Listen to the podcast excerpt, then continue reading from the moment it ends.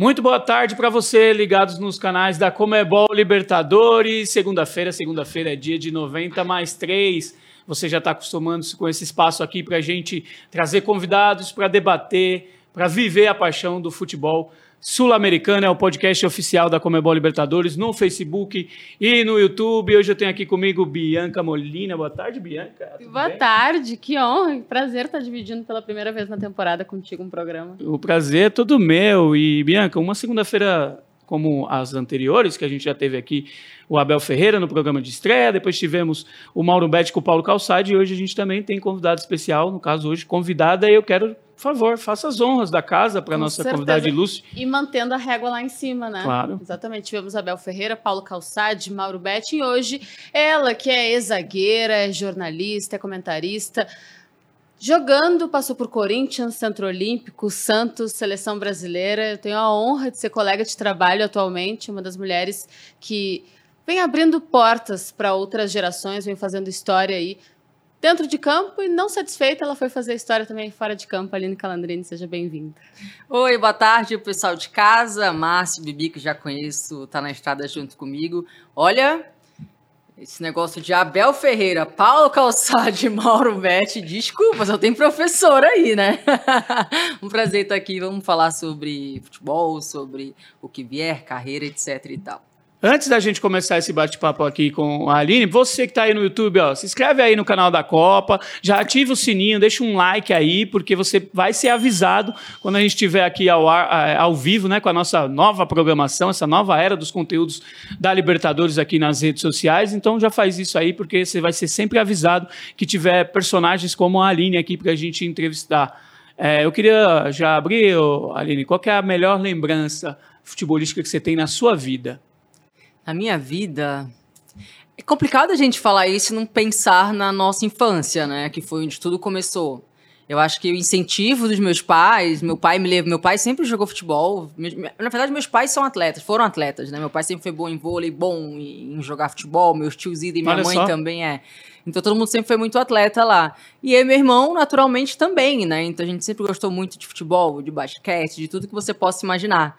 É, então é, é, complicado não ter essa lembrança familiar, né, de como tudo começou. Meu pai, boleirão, todo sábado ele ia jogar bola lá no clube dos oficiais, que ele era policial na época, né? E eu ia junto, ele me levava, levava o Caio, que é meu irmão, e a gente jogava bola, é, é, é eu sempre no meio dos meninos, né? Não só isso, é, no colégio eu jogava no meio dos meninos, escolinha no meio dos meninos, então... Seu irmão mais jovem ou mais velho? Mais jovem, um ano, um ano e pouquinho, né? E, e, então eu acho que essa lembrança inicial é muito forte dentro de mim. Quando eu vejo uma menina nova jogando no meio dos meninos, ou no meio das meninas, que hoje em dia, graças a Deus, a gente já consegue ver mais mulheres iniciando, né? Crianças iniciando, entre mulheres é, eu fico muito contente. Então, acho que a minha infância foi Nossa. muito marcante, né? E, sei lá, pensar no momento inesquecível, talvez o dia que a gente foi fazer um amistoso contra a seleção dos Estados Unidos, Brasil e Estados Unidos, a gente tomou uma peia de 3 a 1 ou 4 a 1 não me lembro ao certo, mas estádio lotadíssimo, lotadíssimo. E aí vem aquele filme. De Sempre, se, né? De se emocionar, de, de, se emocionar. E de ver o incentivo, o apoio que os torcedores dos Estados Unidos dão para as atletas de lá, né?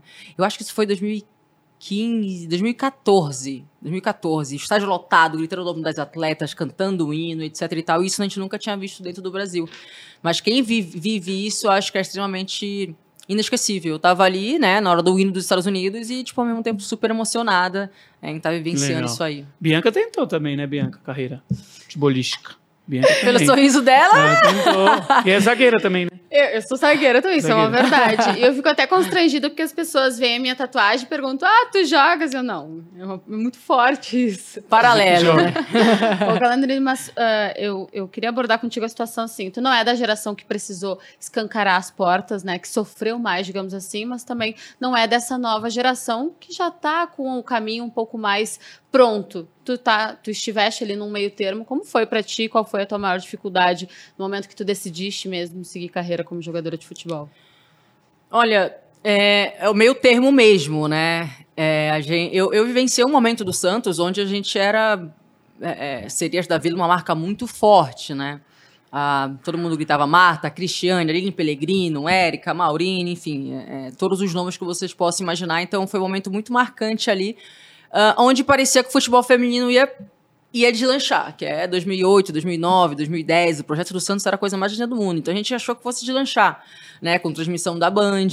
É, só que não, ficou oito anos aí sem transmissão de jogos, né? Voltou. Oito não, desculpa. É isso, uns sete anos sem transmissões de jogos, etc e tal.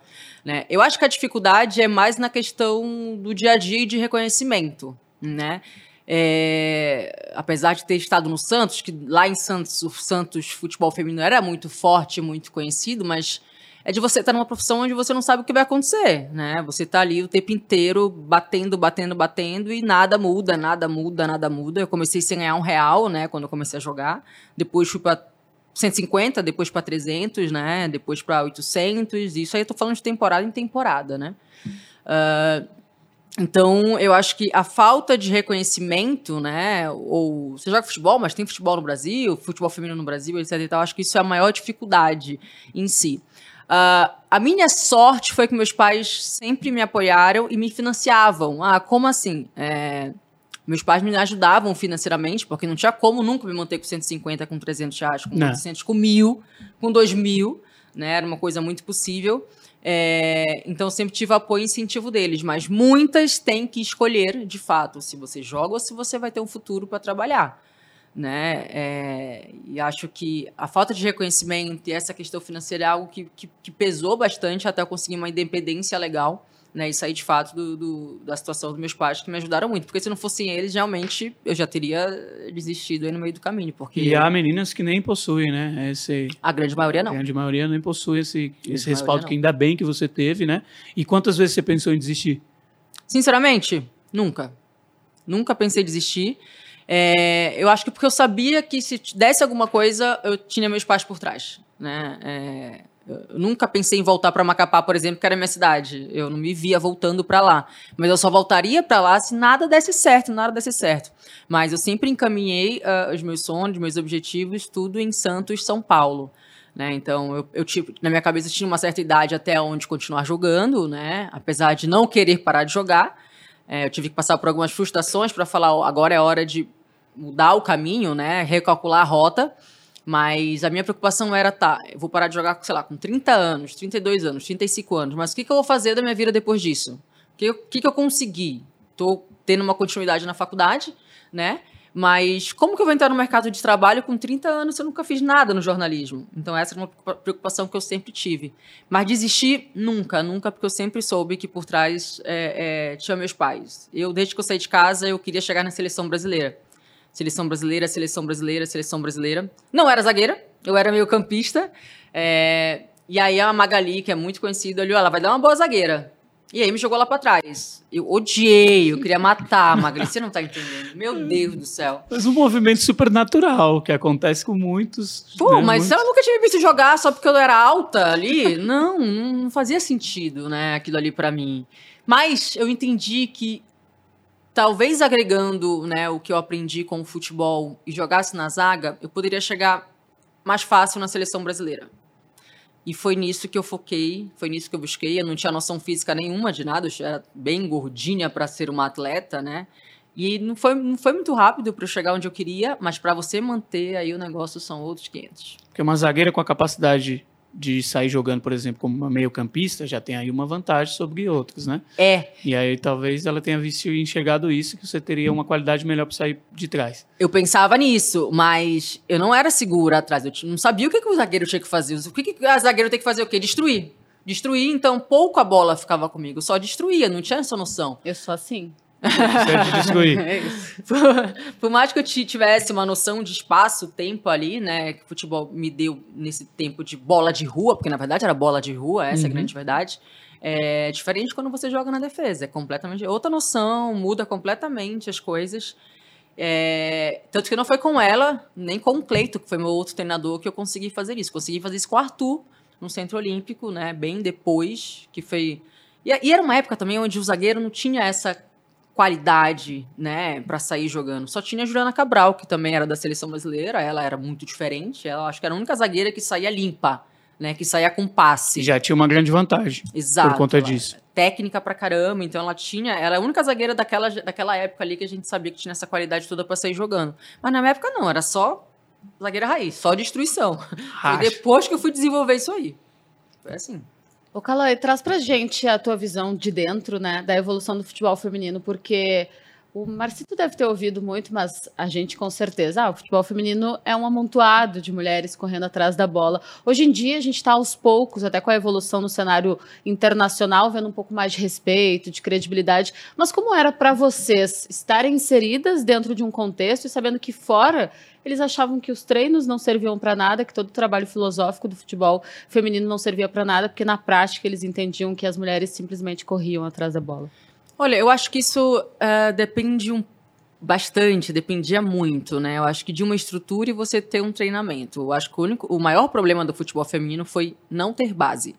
Não existia base, né? Hoje a gente consegue ter. Então, aquela jogadora de 15 anos joga no meio da de 30, né? Então, você vai, você vai com seus vícios, dificilmente você vai cons conseguir corrigir, né? Por você é, é, já estar inserida naquele contexto. É... Ah, fica um processo todo é, esquizofrênico, né? Exato. A minha geração não, tem, não teve base, entendeu? É de rua mesmo.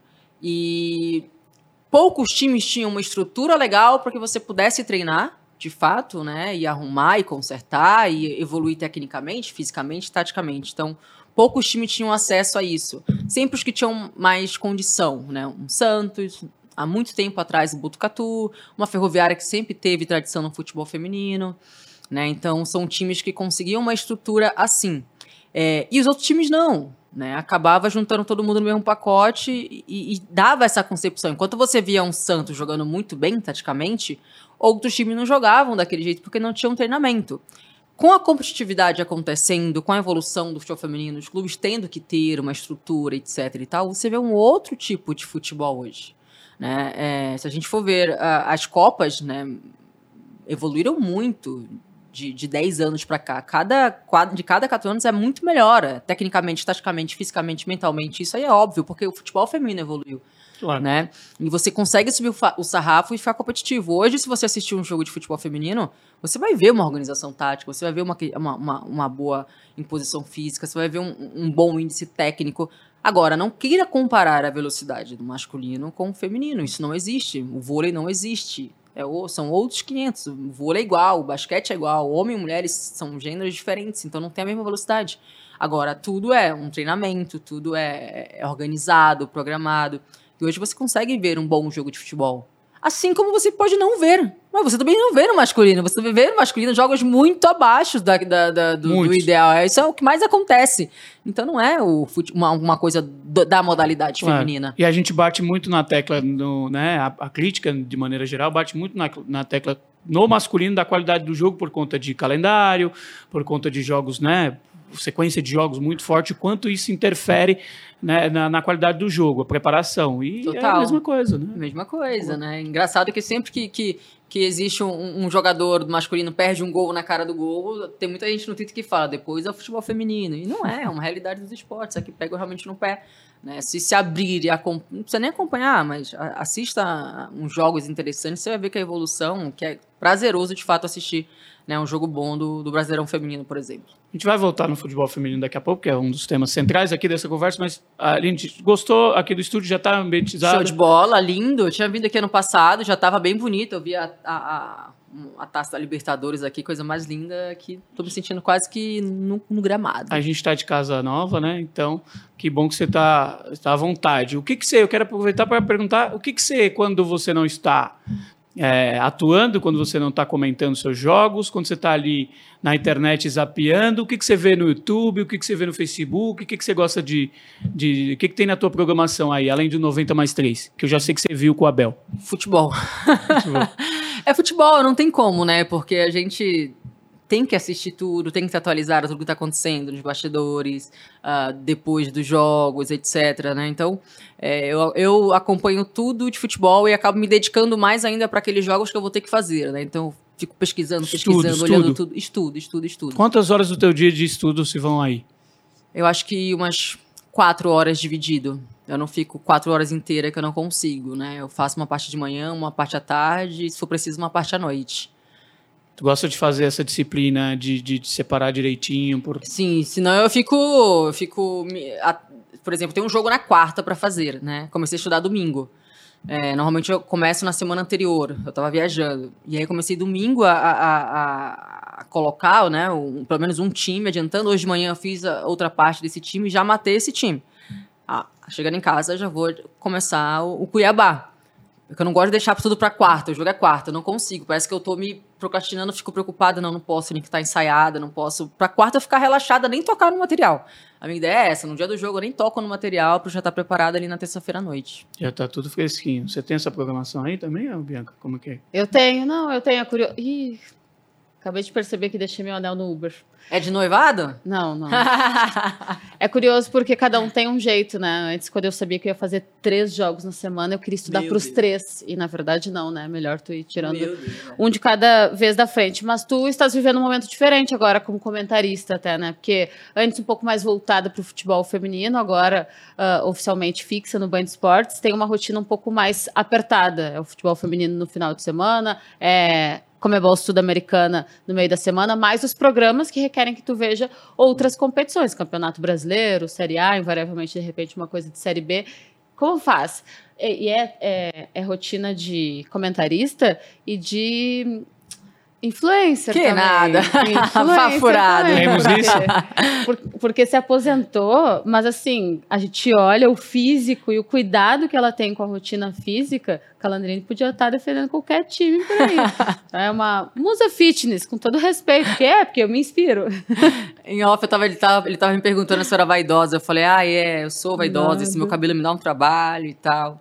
Mas, é, eu, eu, depois que eu parei de jogar, eu não parei em si de me exercitar. Eu não gosto de competir, eu não gosto de, de me desafiar ali na esteira nem a pau. É só mentalmente ali, mas todo dia eu faço. Mas voltando ao que a Bianca comentou, sim, é uma rotina muito diferente. Na verdade, assim, não digo muito diferente. Eu acho que faltava só eu colocar no papel o que eu tinha que fazer, porque eu já fazia tudo isso, só que eu não ficava. É, é, é, é, não ia pro programa em si falar só quando a Band me chamava, né, para participar dos programas que era bem raro. O futebol feminino em mim já é uma coisa muito natural, tá enraizado, eu conheço muito ali, né? Não preciso de fato assistir os jogos, digamos assim. Né? O masculino eu acompanho, sei o que acontece, é, muito mais que o feminino. Minha TV ligada o tempo inteiro no- no- nos canais de esporte, né? nos debates, nos jogos, etc. e tal. A diferença é que agora eu tenho uma análise mais ah, tática, técnica e conhecer profundamente mais cada jogador e cada time. Então isso tenho que colocar num papel, da- dedicar para isso. Então, acho que assim, é uma correria muito maior, porque é uma responsabilidade de entregar, né, a- a- uma coisa que é verídica, que é verdade, que é a minha leitura de jogo, né, e, e- e tudo que eu fiz, aprofundando. E antes não, antes eu ficava ali, mudava de canal assistindo os programas ou assistindo as, as avaliações táticas no YouTube, né, que eu sempre faço de alguns canais que eu, que eu gosto muito, né, de analisar taticamente os times e tudo. E aí ficava ali, eu entendi e ficava ali, não fazia nada. Agora não, agora você tem que passar pro papel tudinho, né? Estudar os times e entregar o melhor ali. E mesmo assim, chegando na hora dos jogos, tem torcedor que vai lá e fala: olha, não, que viagem, não é isso, não é Tá vendo aquilo. que jogo? É, cara, torcedor é algo que, que, que é engraçado. Ele, assim, eles, eles- óbvio, é, comentarista tem a sua opinião, é a sua análise, né? Nem todo mundo vai concordar. Claro. Acontece muito. Mas no masculino é muito, né? É muito. Isso que eu não peguei ainda um jogão, assim, de, sei lá, um Palmeiras e Flamengo, por exemplo, né? É, essa, essa, essa- esse comentarista, esse comentarista é flamenguista, é santista, é não sei o quê. Que jogo é esse que tá vendo? É, mas feliz demais pelo momento, porque era o que eu sempre quis. Era colocar em prática a minha visão de quem vê o futebol brasileiro de um modo geral.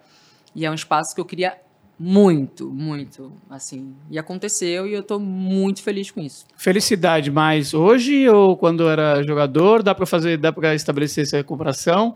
Você era mais feliz quando jogava ou hoje Gostei. atuando nos comentários? Olha, eu sempre fui muito apaixonada por jogar, Marcio. Tipo, era, me dedicava muito, eu sempre treinava muito mais do que eu deveria. Eu ia com o maior tesão do mundo treinar, jogar. Eu era realmente muito apaixonada. Só que chegou um momento, que foi na minha aposentadoria, que eu não via mais isso. Já não estava feliz, eu não queria mais de jeito nenhum jogar bola. Eu me cansei real. E aí foi um ano muito infeliz, né? Meus últimos dois anos foram bem infelizes, já não tinha mais essa vontade.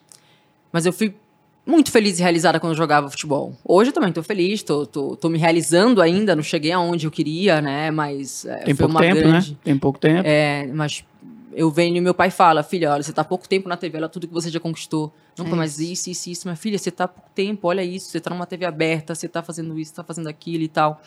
E eu sou muito contente, ainda não cheguei onde eu quero. Mas o momento realmente que eu fui muito feliz foi quando eu, eu, eu fui atleta e não ganhava rios de dinheiro, né? Como hoje vive um momento muito bom, a modalidade, que boa, inclusive. É, mas fui muito feliz quando jogava, era apaixonada. Mas hoje também eu tô, tô muito feliz, muito feliz, mas ainda faltou uma coisinha ou outra para realizar e continuar, né? Que não é muito fácil também. Ô, Cala, a tua aposentadoria ela é bem recente, né? Foi 2018. Ah, o que, que te marcou negativamente nesse ano? Qual foi a chavezinha que virou para tu passares essa última temporada mais infeliz do que feliz e pensar, decidir, por fim, pendurar as chuteiras? Bibi, eu acho que eh, eu tive duas lesões seguidas, né? 2016 e 2017. Então eu fiquei oito meses parada. E aí, quando eu fui liberada para jogar, na transição, na verdade, nem transição, para iniciar a temporada já, eu machuquei duas semanas depois o, o joelho de novo. Você Então, sofreu muito com colateral, né? Com é, ligamento. tive três lesões no joelho. A primeira foi tranquila, natural, acontece. A segunda e a terceira foram juntas, né? Então eu fiquei dois anos parada. Nossa, é muito tempo. É muito tempo parada e, e o meu ano de 2018 foi um desafio pra mim, porque eu vim, eu vim, foi o ano que eu resolvi sair de Santos e vir pro Corinthians, né? E sabia que o Corinthians já era muito forte, eu já tinha um contato interessante com o Arthur, meu treinador, me, me, me chamou para eu ser titular da equipe dele, só que eu não consegui desempenhar o meu, o meu melhor, longe do ideal, longe, longe, longe. É, e aí ele tinha que começar a colocar o time para jogar, eu abaixo de, do, do que eu queria, do que ele queria, etc e tal. Então eu tive que lidar com minhas frustrações de não conseguir voltar a ser quem eu era antes. Nunca precisei brigar para ir para jogo, eu era sempre titular e de repente estava brigando para ir para jogo, né? Então isso tudo foi me deixando ali para baixo, né? E, e, e perdi totalmente a vontade, ao mesmo tempo preocupada com o meu futuro, porque eu já sabia que era meu último ano, eu não queria mais jogar. Era um momento de transição para o jornalismo. Então, eu acho que 2018 foi uma virada de chave mesmo, mas que foi necessária, essencial, de fato, né, para, por exemplo, eu estar aqui hoje, né? Então, foi um desafio muito grande, né, nesse ano do Corinthians.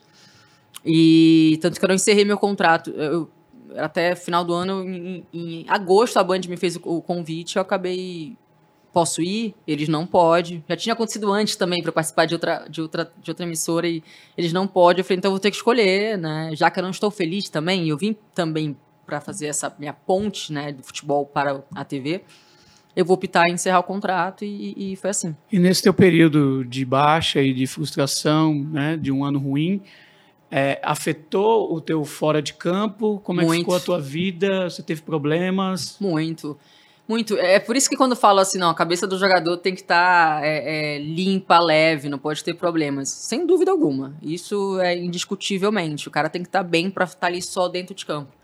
É, eu ficava desanimada, passei a beber mais, por exemplo. Sempre fui uma, uma, uma, uma, uma menina que bebeu socialmente, né? Mesmo, mesmo quando eu jogava né, muito, eu sempre chegava no final de semana depois do jogo, eu ia, saía, bebia, etc e tal. Passei a beber com mais frequência, por exemplo né? É... E aí tu passou a sentir isso influenciando negativamente no teu desempenho mais ainda? Coisa aconteceu eu, esse eu, tipo eu de não, coisa? eu, eu acredito que, que não que tenha. Eu não, não enchi a cara, mas eu comecei a abrir um vinho ou outro no meio de semana, depois de um treino, entendeu? E. Foi virando rotina, Virando assim. rotina, exatamente. Foi um ano muito ruim de, de frustrações e, e a bebida, por exemplo, foi algo que veio de uma forma mais é, do que o normal, como era antes, só quando eu, depois do jogo, o que acontecia, deu comemorar, enfim, beber. Mas de segunda a sábado eu sempre fui muito correta com alimentação, com treinos, etc. Então passou a ser mais, mais comum realmente a, a, a ingestão de álcool na, nesse, nesse ano de 2018. E isso te acarretou outros problemas? Eu acho que foi, eu acho que, acho que sim. Acho não, com certeza, né? É, mesmo não, fica, não, não enchendo a cara e ficando de ressaca, né? Você acaba querendo sempre mais, né? Isso é, é natural. E tudo você compensa ali. E tudo, todos os problemas você compensa em alguma coisa. Em alguma coisa. No meu caso, no meu caso eu, eu acabei compensando realmente na, na questão do álcool, né? E então passou a ser mais, muito mais comum, né? Então a minha cabeça não estava bem, de forma alguma. Depois eu voltei, eu comecei a, a focar né, na, na, TV, fazer os cursos, etc e tal, e acabei voltando mais ou menos à minha realidade. Ao mesmo tempo, não era mais atleta, então eu continuei tomando meus vinhos durante a semana, super natural, né, mas sem aquela questão de, ah, eu não posso porque eu sou atleta, etc e tal, tal, tal, tal, tal. Né? Agora eu tenho uma vida natural, é, é, bebo bastante durante a semana, bastante não, né, bebo vinho durante a semana, o final de semana ok e tal, mas nada que que me tire, né, da, da, nada que seja meu refúgio como era na época que eu jogava. Só antes de passar para você, Bianca, essa, essa tua experiência de jogador e já no final da tua carreira, e a Bianca falou que, que, que se inspira, inclusive você, é, e eu tenho certeza que jogadoras jovens também se espelham, e pessoas que querem seguir jornalismo também, porque hoje você aparece. É, o que, que lição, né, esse período da tua vida de experiência pode ser passado para essas pessoas jovens que estão vindo no esporte aí, não só no futebol, mas também no, no jornalismo, podem ter tirar aí? Olha, eu acho que nada como um dia após o outro, né? Quando você tem um, uma coisa na sua cabeça, é, acredita que você pode. Não é balela quando falam isso, porque se você não acreditar, se você não buscar aquele, aquilo que você quer, você não vai conseguir isso. Seja para você ser jogadora, seja para você ser jornalista. É, muitos vão falar que não, não, não, mas você tem que fazer aquilo. É, quando eu fui convidada ah, para fazer na Band, eu tinha que optar por uma coisa que era um ponto de interrogação, porque era, a Band era só para fazer um, um, um Mundial Sub-20 na época. E eu tinha a segurança de continuar no Corinthians até o final do ano e renovar meu contrato se eu quisesse, etc. Eu não estava feliz, não estava feliz, não era mais o, ah, o que me tirava, me dava né, frio na barriga. E aí acabei escolhendo um ponto de interrogação sem saber o que iria acontecer. Não era preparada para aquilo, até porque eu era formada em jornalismo, mas é diferente você ser comentarista, são outros 500, nada a ver, são coisas completamente diferentes. É, e apostei no novo, mas em busca do que eu vim fazer de fato. Né? Eu saí de Santos para vir em busca desse espaço para TV. E acabei metendo a cara, mas uh, com ponto de interrogação. Sabia que era a única oportunidade que eu ia ter. E aí é outra coisa que, para quem está ouvindo, né? era a única oportunidade que eu ia ter eu não ia poder deixar escapar, porque eu não tinha mais aquela minha garantia que era o futebol ali. Né? Já, era, já tinha independência financeira há anos. É, e mergulhei, sem saber o que ia acontecer. Né? Era uma coisa de um mês apenas.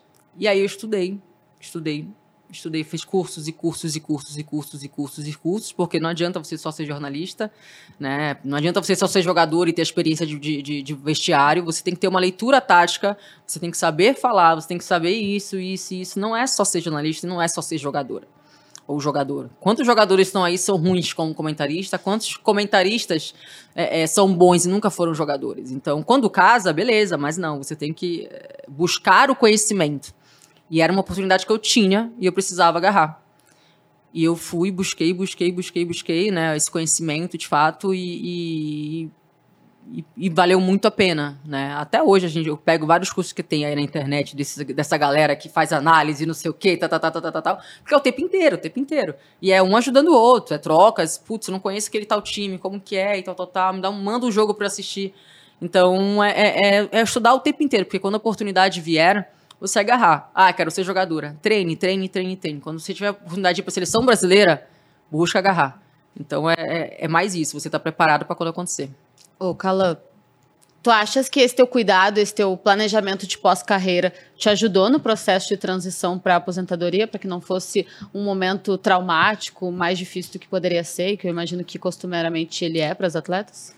Olha, não foi, foi zero traumático, né? Porque, como eu falei, eu estava infeliz pra caramba eu acho que quando eu tive a minha terceira lesão, que foi junto com, a, com essa segunda, né, que foi 2016, 17, início de 2017, eu tinha sido convocada para a seleção brasileira sem ter jogado o ano passado. A Emily, que era treinadora, ela, por saber da minha história e tudo, né, já tinha me conhecido, ela falou, pô, a Carol já tá bem para jogar, eu vou convocar ela para a seleção brasileira. E todo mundo já jogando, temporada, a Carol Arruda era a melhor zagueira do nosso time na época, não foi, eu que fui, e isso inclusive gera muito burburinho, isso acontecia bastante antes, né? Tipo, chamar a jogadora que. Tendo que no time tem outras que estão jogando na temporada. E aí chama pelo nome. Enfim. É, então, quando eu tive essa minha última lesão, ali falei, opa, tenho que priorizar o jornalismo porque eu não tenho mais. Não tenho mais vontade para isso, não tenho mais. É, é, imagina você ficar 10 meses numa sala de fisioterapia fazendo aquilo ali. Dois meses depois ser liberada E quando você volta, você rompe de novo o joelho. Você tem que voltar do zero. Tudo que você ganhou, que é músculo, volta, esquece, rompe e tal. Então, esse momento da minha última lesão foi determinante para eu fazer essa transição e já colocar na minha cabeça. Hum, é hora de eu começar a rever. Eu sempre priorizei o futebol, sempre. É, é, nunca quis ir embora do país, porque meu sonho sempre foi conseguir ir para a Olimpíada numa Copa do Mundo, conseguir para uma Olimpíada com uma seleção brasileira, e eu nunca consegui isso. Né? E, então, eu achava que eu, jogando no Brasil, eu ia ser vista muito melhor do que eu jogar lá fora do Brasil. Então, nunca quis sair por isso, porque meu sonho sempre foi uma Olimpíada. É, então, nessa minha última lesão, foi o divisor de águas, que eu falei, oh, acho que é hora de eu priorizar a minha faculdade, faltava lá um ano para fazer. E, comecei a fazer essa transição. A Santos TV me chamava uma vez ou outra para eu participar das coisas lá também. Ali começou essa Aline jornalista, né, de apresentar o programa, de entrevistar. Eu nunca fiz estágio, nunca nada. E aí eu foi, eu acho que a fuga para mim foi fo focar na faculdade e nessa outra preparação, de fato. Então, quando tive essa minha última lesão, gente, eu, eu fiquei três meses melancólica, tudo fechado, tudo escuro, só chorava. Foi difícil pra caramba, assim, até que eu vou focar em outra coisa. Aí eu acordei. Você ficou depressiva? Fiquei. Fiquei três meses mal. Três meses mal. Só chorava. As meninas falavam comigo no, no, no no, elas nem falavam comigo mais na fisioterapia porque elas já viam tipo que eu, eu tratava mal, tipo, eu não queria falar com ninguém. Eu... Foi um momento onde o futebol feminino começou a engatinhar. Eu era capitã da equipe, é, eu sempre dava minhas caras, né? Eu era referência do grupo. E aí mexe com o teu ego, mexe com o que você deixa de fazer, o que você mais gosta de fazer. Eu não ia mais nos jogos do Santos, das meninas, me fazia mal. Então, foi o momento que eu comecei realmente a fazer essa transição já para me já sair, né, da, do meio em si do, da vida de atleta para ir para outra. Aí foi quando participei daquele reality show da Band, né? Fiquei três meses, dois meses, o Modesto me liberou porque era momento de final de temporada e tudo. E vim só para não, não, encerrar minha carreira sem ter tentado. Aí eu falei, vou pro Corinthians para esse desafio, né? Quero ver se eu consigo ser de novo quem eu era antes. E não deu certo. Precisava de mais tempo. Só que esse mais tempo eu não conseguia mais. Então não foi zero traumático porque eu me preparei um ano antes para isso. E os objetivos futuros, hein? Os sonhos? O que, que temos aí? Ah, é cobrir logo uma Olimpíada e um Mundial, né? Eu acho que quem é jornalista, comentarista, acho que eu quero viver muito essa sensação de estar em loco numa Olimpíada. Muito, muito, muito, muito. Muito. Para nós que não fomos jornalistas, que não fomos jogadores, cobrir um Mundial, cobrir uma Olimpíada é um pouquinho é, de recuperar aquilo, porque todo, a maioria dos jornalistas é jogador frustrado. frustrado. Eis aqui um deles. Queria ser jogador, não foi, foi lá para o jornalismo fazer esporte. E aí você faz um mundial, você, de certa forma, você, pô, consegui. Fui, né? Para você, você teve né, possibilidades como jogadora, mas infelizmente acabou não acontecendo. Se vier a acontecer, o que tomara que aconteça, de você fazer parte dessas coberturas, te vai também é, ocupar um pouquinho essa lacuna que ficou? Sem dúvida alguma. Ano passado a gente fez alguns jogos das Olimpíadas aqui no Brasil né? E já deu uma, uma caramba, que legal. Mas nada se compara. Né? Eu, eu acho que nada. Vocês já foram? Já cobriu uma Olimpíada Mundial? Sim. Eu não sei, cara. A Olha. Bianca vai cobrir ainda.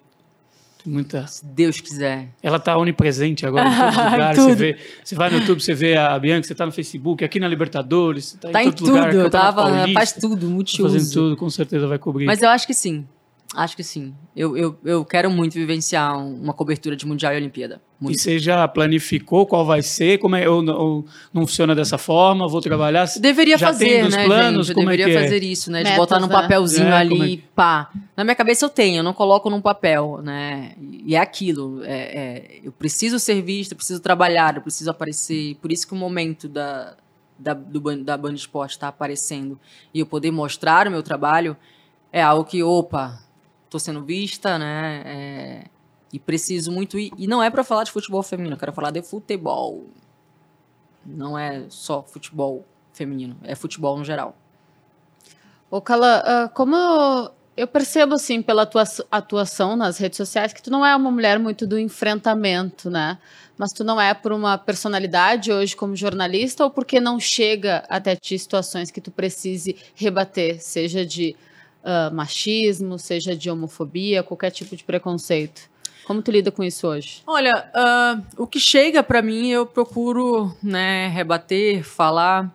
Ao mesmo tempo, a gente vê algumas notícias, né, que fazem um barulho importante, muito grande. Eu acho que, infelizmente, a gente tem que lidar ainda com situações que 2022 existe o racismo, existe o preconceito, existe o machismo, a xenofobia, enfim, muitas coisas. Mas se vier, eu procuro fazer, sabe? Fazer a minha parte, assim. Mas na vida, eu sou uma pessoa que eu pouco enfrento. É, eu sempre vou pro lado mais apaziguador. Eu tenho esse perfil, assim, que puxei do meu pai, na verdade. Eu sempre quero, eu sempre fico. Tanto que quando eu era capitã, é, eu não sou uma pessoa muito competitiva. Eu não sou competitiva, por incrível que pareça. Zero competitiva. E muitas pessoas, mas como que tu é zero competitivo e tu é capitã? Eu falei, porque eu tenho um outro perfil. Meu perfil é outro, é de apaziguar, é de, é de ser próxima de todo mundo, é de trocar ideia com todo mundo. Entender. Então, na vida, eu sou assim. Né? Eu não sou uma pessoa que enfrenta muito várias coisas. DR, eu odeio DR. Meu Deus, minha namorada, a gente tava, tá, ontem a gente estava numa DR, eu falei, amanhã a gente conversa. Só que eu sei que é um erro, a gente tem que resolver as coisas, né? Para ontem, enfrentar, etc e tal. Por exemplo, quando vem algumas coisas nas redes sociais me criticando por alguma coisa, um comentário, isso, isso, isso. Tipo, eu também não rebato, deixo quieto. Eu entendo e. Então eu, Aline, na vida, eu sou realmente good vibe, assim. Mas tem causas que, se for preciso, sim, óbvio. Né? Pode contar comigo que, que, que eu procuro estar junto. Que temos aí de comentários para a nossa. A gente está com a Aline Calandrini hoje, mais uma edição do 90 mais 3. Você que está aí no YouTube, ó, aproveita aí, já se inscreve no nosso canal se você ainda não se inscreveu. Deixa aí o seu like, aperta o sininho aí para ser para ser ah, sempre avisado quando a gente estiver aqui com a nossa nova programação ao vivo. Bianca, que... A gente vai intercalando um pouco os assuntos, né? Então vamos falar um pouquinho de futebol. Rômulo F. Diniz quer saber o que, que tu achas do Fortaleza nessa Libertadores. Olha, eu gosto muito do trabalho do Fortaleza. Não tem como a gente falar que não, né? Um time que joga muito bem coletivamente, que é o Voveda consegue tirar de cada jogador um, um melhor, assim, né? Ontem não foi um resultado bom, né, contra o Cuiabá, mas porque obviamente que vai ter que mesclar muitas competições, né, muitos jogos, né? Mas a posse de bola do Fortaleza, por exemplo, ontem foi incrível, foi absurdo. Então tem uma ideia tática, obviamente, né? Acho que é uma equipe que no Brasileirão pode chegar mais longe ainda. Só acho que a chave na Libertadores está um pouco complicada.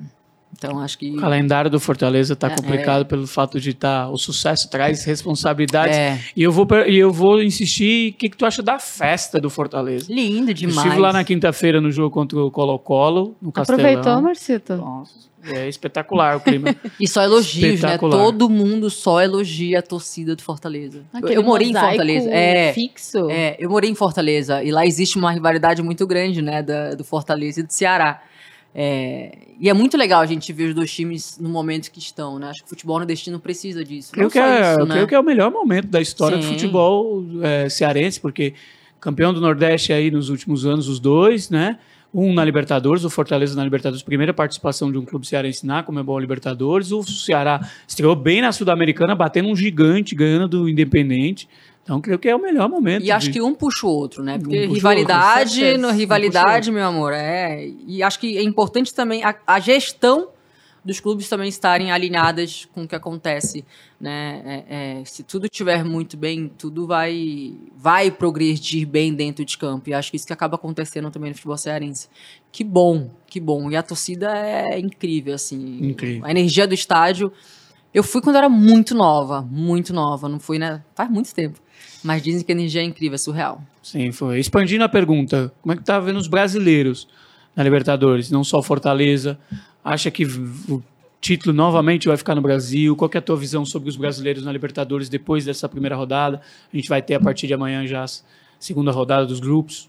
É aquele clichê, não dá pra gente não, não falar dos três, né? Palmeiras, Atlético, Flamengo. Flamengo dos três é o que não vive o seu melhor momento. Individualmente, times, os jogadores não estão bem, mas fora isso tudo, acho que existe um problema maior, né? Que é, que é não conseguir potencial, potencializar todos os jogadores que estão em campo e acaba também trazendo para baixo, nivelando para baixo individualmente cada um. E acho que no campo eles estão perdidos. Palmeiras é um time muito bem montado, né? Um time que já tem claramente a sua estratégia, está muito pronto, né? O Abel agora colocando outros jogadores também para atuar, que vai ser necessário. Mas acho que nenhum dos dois tem o plantel que o Atlético Mineiro tem. O Atlético Mineiro tem três jogadores bons para cada posição ali. Então é um time que eu acho que, que vai chegar também. São os três favoritos de toda a competição, isso é indiscutível. Uh, uh, o Corinthians vem aí com uma quinta força, né, uma quarta força, mas já tem uma final amanhã, uma final, né, porque vai ter que ganhar do Cali, é, jogando dentro de casa. É, acho que, como eu falei, o Fortaleza está numa chave muito complicada, né, uma, uma chave ali difícil, mas acho que os brasileiros são bem favoritos, sim, para essa Libertadores. Ô, Calan, falando ainda de Comebol Libertadores, imaginas um dia um, uma final de Comebol Libertadores feminina ter tanto apelo quanto tem a masculina, sem precisar fazer o que a Comebol fez na última temporada, por exemplo, realocar, colocar todas na mesma cidade para que tenha mais atenção? Óbvio, né? É, é, a gente sonha com uma organização cada vez melhor, né? A gente já viu que a premiação para esse ano vai ser melhor ainda. É, eu acho que o nível técnico esse ano também vai subir bastante, né? É, eu acho que a divulgação é extremamente necessária, importante e essencial né, para a gente ter uma, uma crescente né, do, da modalidade né, em relação a Libertadores. Esse ano o Palmeiras vai, né, Corinthians idem, acho que tem tudo para ser a melhor de todas e óbvio que está dentro dos planos ser uma competição realmente bem, bem natural, né, que não, a gente não passe por, por todos os percalços que acabam acontecendo, etc e tal, que a gente sabe que isso pode acontecer. Mas é bom a gente saber que já olham diferente, que já estão dando uma valorização melhor, né? O que der para progredir em relação à estrutura, perfeito, perfeito. Essa é a grande verdade. Qual é a tua opinião sobre esse êxodo grande de treinadores aqui para o Brasil? A gente tem bastante técnicos estrangeiros. Já falava aqui fora do ar que é fã, admiradora muito do trabalho do Abel, né? Eu queria a tua visão sobre isso, que é um assunto que está muito em voga, é. porque Começamos nesse final de semana aí o Campeonato Brasileiro, né?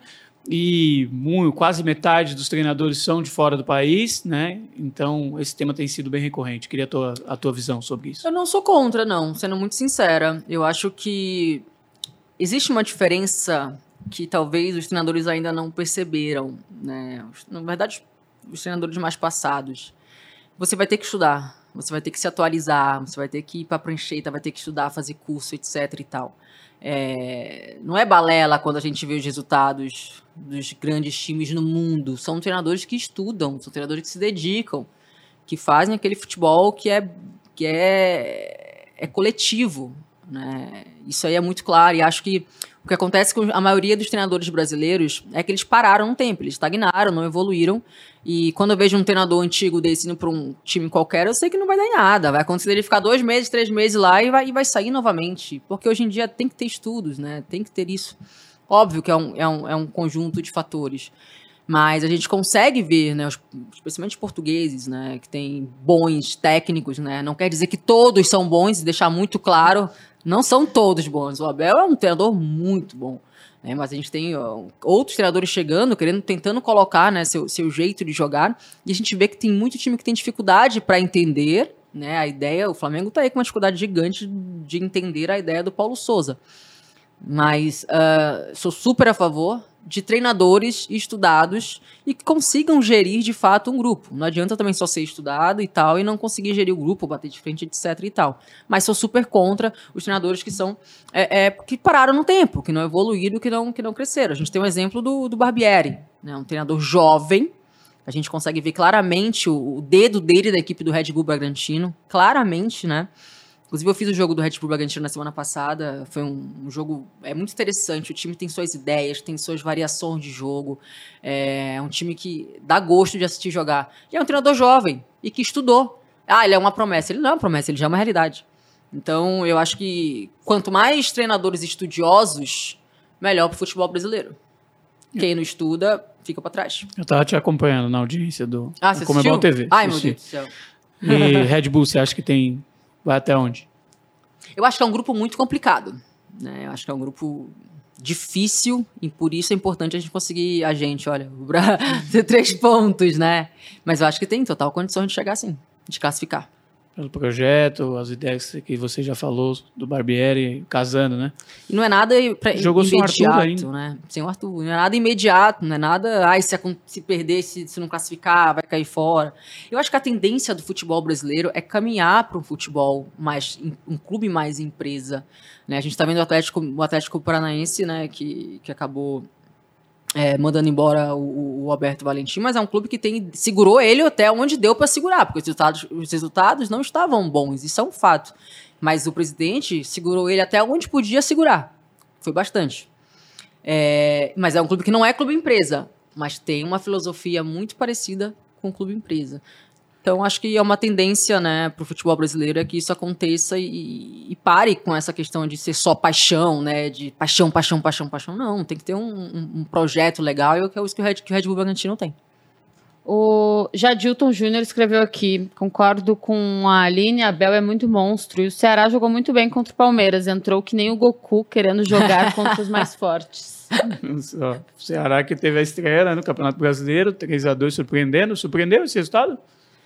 Eu acho que o- é, é complicado a gente falar que não, porque o Palmeiras é sempre favorito, né? É- Jogava em casa, é, o time é vice-campeão mundial, atual campeão, bicampeão da Libertadores. Não vinha de um título paulista. Não tem como a gente com falar virada- que não, que virada, né? Não tem como. Jogando em casa, não tem como falar que, o- que o Palmeiras não é favorito, independente se jogar em casa ou não, por exemplo, né? E acho que o Ceará, com muita velocidade, surpreendeu o Palmeiras e mereceu, de fato, a vitória. E casou com aquilo que o, que o Abel e outros figuras do futebol vêm falando, da dificuldade que é o Campeonato Brasileiro. Né, o nível de você ver o Palmeiras numa fase que está sendo campeão com uma virada histórica, recém-campeão da, da Recopa também, campeão da Comembol Libertadores, e tem um resultado adverso contra o Ceará em casa, dificuldade de, de jogar essa competição. E cada vez mais os times vão ter as leituras daquele time a ser batido, né? Então, sei que muitos não gostam do Abel, né? São contra ele, não sei, acho que é puro preconceito mesmo. É, ou com as ideias de jogo dele, ah, mas é um time reativo. Não mais é um time reativo, não é mais um time só reativo. Mas é um time estratégico. Então acho que o time, quando for jogar contra um Palmeiras, também vai ter que ser estratégico. O Ceará foi estratégico. É ser mais inteligente. É, o São Paulo, no primeiro jogo da final do Campeonato Paulista, também foi estratégico. Não conseguiu manter a estratégia, muito porque o Danilo voltou, também na final acabou mudando a estrutura do jogo. O Calandrini, o, o Pablo Camilo escreveu aqui: Eu sou muito fã da Calandrini, acompanho todas as transmissões do futebol feminino na Band. E um outro rapaz que eu perdi. Ah, não, tá aqui. O Alessandro Dias. Só agora as televisões estão mostrando mais o futebol feminino. Vocês não acham que demorou muito para abrir esse espaço? Sem dúvida alguma, né? Acho que demorou muito. Tanto que eu falei, eu passei anos sem jogar numa TV, né? Era, era... A gente chegou... A... Eu lembro que quando eu comecei no futebol feminino aqui em São Paulo, só passava na Rede Vida, né? Uma transmissão, assim, muito abaixo, assim, muito precária, mas era o que a gente tinha. Aí depois passava uma final ou outra no Sport TV, né? É, a Band sempre teve passando jogos, né? É, e acho que as emissoras entenderam que tem mercado, que tem potencial e que tem gente para assistir. Né? A Band foi lá, postou, começou a, trazer o Brasileirão Feminino um ano. É, na verdade, um ano não, tem quatro, quatro anos já. E aí a Band sempre passando, aos domingos, domingo, domingo, domingo, domingo. Ah, a ESPN viu também, né, pegou a, a Libertadores, viu que tem mercado, que tem o, o engajamento. Agora a- o Sport TV pegou também para transmitir, dividir com a gente, está passando dois jogos, se eu não me engano, por rodada, talvez até passe mais. A gente continua aos sábados ou domingo. E aí a Globo vai pegar, acho que na próxima temporada. Já pegou, a próxima temporada, não sei se com exclusividade, não sei como vai ficar Fases essa finais, questão. né? É, não sei como vai ficar essa questão. Mas ah, isso é muito do engajamento das pessoas, até, nas próprias, até na própria rede social. Isso também é muito da evolução do futebol feminino, da qualidade técnica, física. Isso é muito também da procura das pessoas. Isso é muito você também fora do país ver o nível que está o futebol feminino e o Brasil está ficando para trás. Então é muito essencial que, que é, é, é, as TVs deem essa visibilidade, porque se não der visibilidade, a gente não vai sair do mesmo lugar. Então, que cada vez mais Globo, Sport TV, Band, ESPN, sei lá, Comembol TV, Liber... cada vez mais tenha ah, ah, que passe para ser algo natural. Para ser algo natural, porque é algo natural. Né? Então, isso dá visibilidade, isso faz com que, de fato, você consiga ver os times lá, que o produto está sendo visto. É importante também, dentro da casa dessas emissoras, ter alguém também que vá lá, que, que, que brigue por isso, né? que, que, que dê, ó, passa aqui, passa ali e tal. Então, acho que a, a, a resposta do público é algo muito positivo e com certeza que essas emissoras hoje viram o sucesso que é, viram que tem público, viram que tem demanda, e aí tá essa briga aí para ver quem fica com o quê. e por todas essas questões que a gente falou, você citou muito bem, essa defasagem, acaba que as referências de vocês, é, meninas, foram jogadores, né? Na infância. Você me contava aqui que tinha Bebeto, Rivaldo, naquela época como referência. Isso está se transformando um pouco. Hoje as meninas já podem ter referências femininas também, não só brasileiras como de fora. Né? Isso aconteceu com você, né? Você acabou tendo referências Sim. masculinas somente. É, eu não época. acompanhava futebol. Na verdade, não que eu não acompanhava não futebol havia feminino, como, não né? tinha, né? Não tinha. Eu acho que passava só a final, só a final, né? É que o Brasil sempre perdia para os Estados Unidos, né, ou para uma Alemanha, enfim, a final da competição quando eu era mais nova. E olhe lá, eu não lembro disso, de verdade, eu não lembro, né? Então eu só via futebol masculino e como eu te falei, eu era fã do Bebeto, eu era fã do Rivaldo, dos jogadores antigos também que eu tinha um maior prazer em assistir. É, e não tinha referência feminina, né? Zero. E acho que a minha geração inteira, se você chegar e perguntar quem é a sua referência, a maioria vai, vai dizer, de fato. Né? E hoje não, hoje você consegue é, é, é, é, ir aos jogos, por exemplo, de um Corinthians e Santos, você vai ver uma menina lá que vai estar com a camisa da Camisa Norte, uma camisa da Cristiane, falar que quer ser a Cristiane e quer ser a Formiga. A gente viveu um momento no Santos, que foi Cristiane, Marta, Maurini, é, onde elas estarem lá, elas serem as referências, faz com que a menina olhe. Que referência nada mais é do que alguém que você admira. Para você admirar, você tem que acompanhar, você tem que ver, você tem que e eu não tinha isso, né? E hoje, minha sobrinha, se quiser jogar, tem essa referência. Ela vai conseguir lá na TV, vai ver o futebol que a fulana joga, que a ciclana joga, que a beltrana joga. Eu acho que isso é muito importante. Eu acho que é essa importância dos ídolos, de fato, em todos os esportes, né? Para mim, o ídolo não é só aquele que tá ali jogando muita bola, por exemplo. Ele tem que representar um monte de coisa.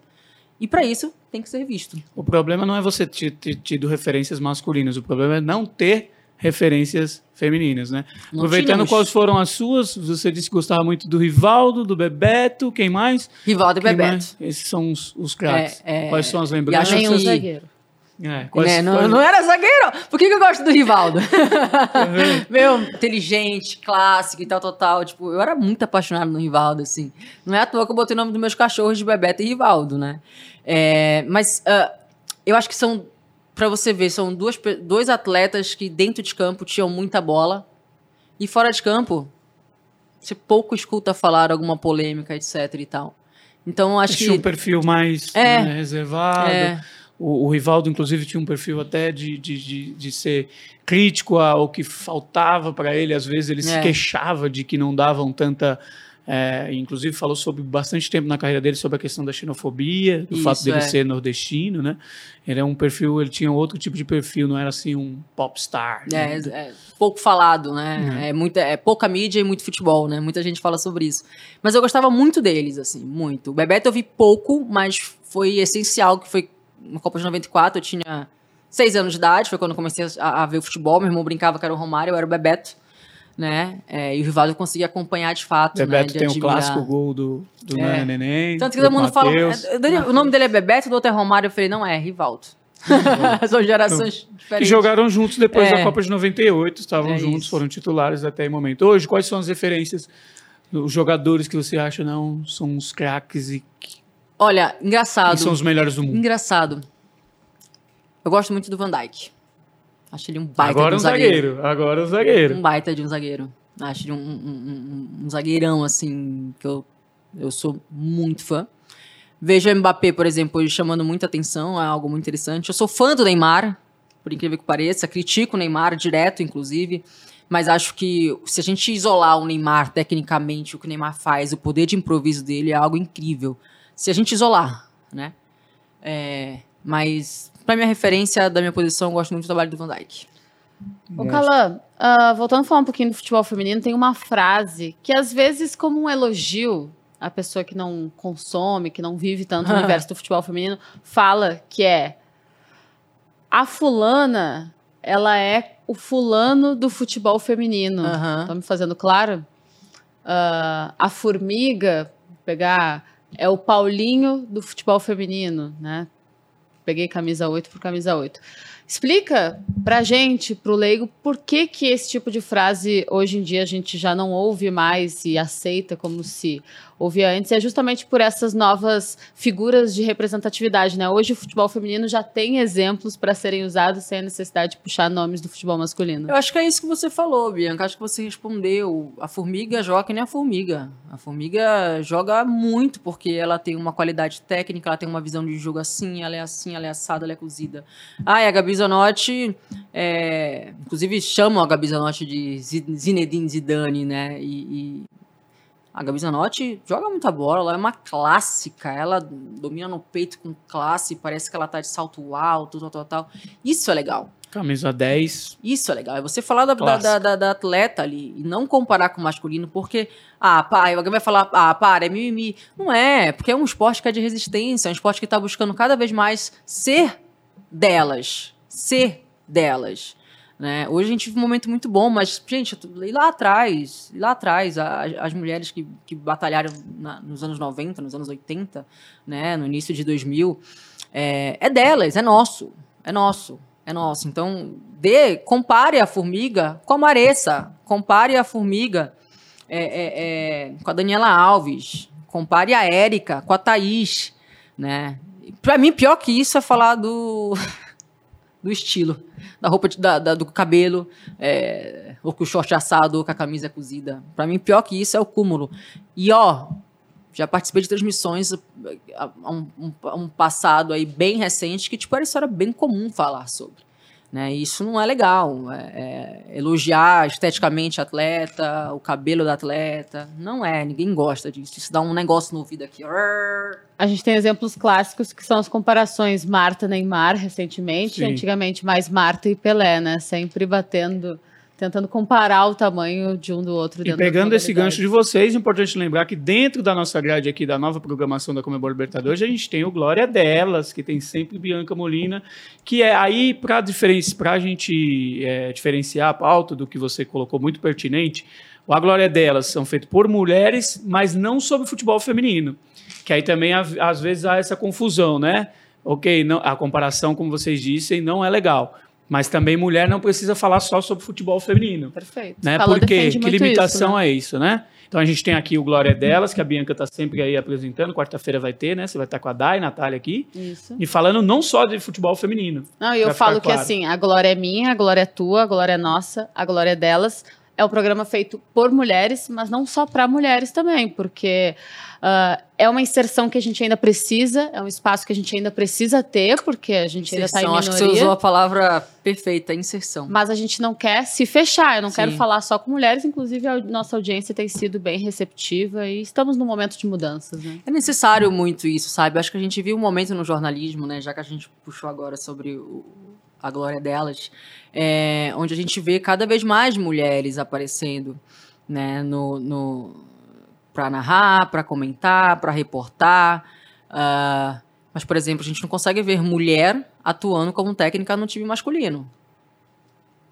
Hoje a gente consegue ver mulheres atuando no futebol feminino, mas no masculino é muito raro acontecer. No Brasil, tá? Agora, o homem pode ser técnico do futebol feminino. E não estou falando que não, claro que pode entendeu? Mas é preciso a inserção também das mulheres, elas terem oportunidade, terem espaço para isso. A mesma coisa serve na TV, né? É... E aí eu vou ainda puxar mais ainda. Quando você olha essas mulheres que estão na TV, quantas são negras? O mesmo serve também para os caras, né? Mas olha só, a gente está brigando por espaço. da inserção da pauta racial, né? A gente está brigando por espaço para ter mais mulheres que possam narrar, comentar. Ai, mas é estranho, mulher narrando é costume, cara. Bota aí, assiste um jogo, assiste o jogo, você vai uhum. quebrando aos poucos. É porque nós é fomos é acostumadas, já, acostumados realmente a assistir o futebol masculino com um homem, o futebol no caso, com um homem narrando, com um homem comentando. Coloca a mulher. Ah, não dá. Meu, é só quebrar, é só quebrar, é só quebrar. É que os caras já vão com preconceito, né? Outra coisa é quando uma comentarista Ana Thaís, é, por exemplo, a Ana Thaís é uma, um, uma comentarista que todo mundo pega no pé, né? Quando ela acerta, ninguém fala nada. Quando ela erra, tá todo mundo ali, tipo, metralhando. Mas os caras erram muito pra caramba e ninguém fala um A. Na proporção. Aí né? quando você vai falar alguma coisa, acham que é mimimi por ela ser. A Aline tá Não tá é, se referindo gente. a Ana Thaís Matos, a comentarista dos canais Globo, né? Dos... Isso, isso, isso, isso, isso. Eu tô dando um exemplo dela, né? Mas é, qualquer mulher que vai falar, o peso é diferente. Porque a mulher tem que provar o tempo inteiro, tudo, etc. E tal. Então, por isso que a, que a inserção da mulher em todas as áreas, como a glória delas, para falar de futebol, é perfeito. É isso. Porque conteúdo, inteligência, temos. É importante deixar claro esse recorte, né?